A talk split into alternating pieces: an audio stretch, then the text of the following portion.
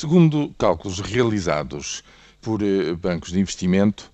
está-se a dar uma mudança de orientação em termos de movimentos de capitais para aqueles países ditos periféricos da zona euro que têm estado na berlinda ao longo de toda esta crise do euro.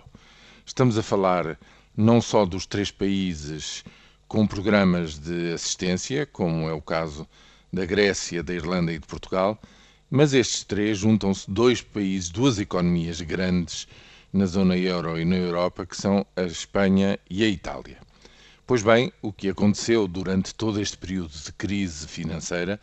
compreensivelmente, é que eh, muitos capitais saíram destes países. E, portanto, eh, dava-se a situação paradoxal daqueles que, estando em dificuldades, mais precisavam de capital, no fundo de energia, para poder sair das, dessas mesmas dificuldades, eram aqueles que estavam a sentir a hemorragia e, no fundo, fazer fluir capitais para o, o centro, para aqueles que estão mais desafogados. Foi essa a tendência do ano de 2011 e, segundo estes cálculos que eu refiro, pelos vistos foi essa a tendência até agosto de 2012. Mas a partir daí ter-se-á dado uma inversão de tendência, de tal forma que se nos primeiros oito meses ainda se registra um fluxo negativo na casa dos 400 mil milhões de, de euros, nestas cinco economias em conjunto, a partir de hum, agosto, como dizia, terão regressado já a 100 mil milhões, ou seja, inverteu-se o sentido dos movimentos líquidos de capitais, o dinheiro está a voltar a estas cinco uh, economias, que é o sinal seguro de que, em primeiro lugar, há uma grande estabilização no euro, o euro está a valorizar-se em termos internacionais.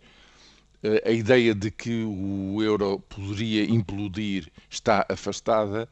e começam a dar-se assim os primeiros sinais de que a confiança para o reentrar na economia no investimento, que é essencial para haver crescimento económico em todas estas economias, eh, começa de facto a dar os primeiros sinais. Resta saber de todas estas formidáveis massas de capital o que é que eh, se está a passar exatamente no nosso país. Mas sem que esses fluxos comecem a tornar-se positivos, a que volte a haver investimento e confiança para uh, reiniciar ou expandir negócios no país, sem isso e sem que haja, digamos, a possibilidade de medir isso, não creio que ninguém de boa fé possa acreditar que a retoma está aí ao virar da esquina.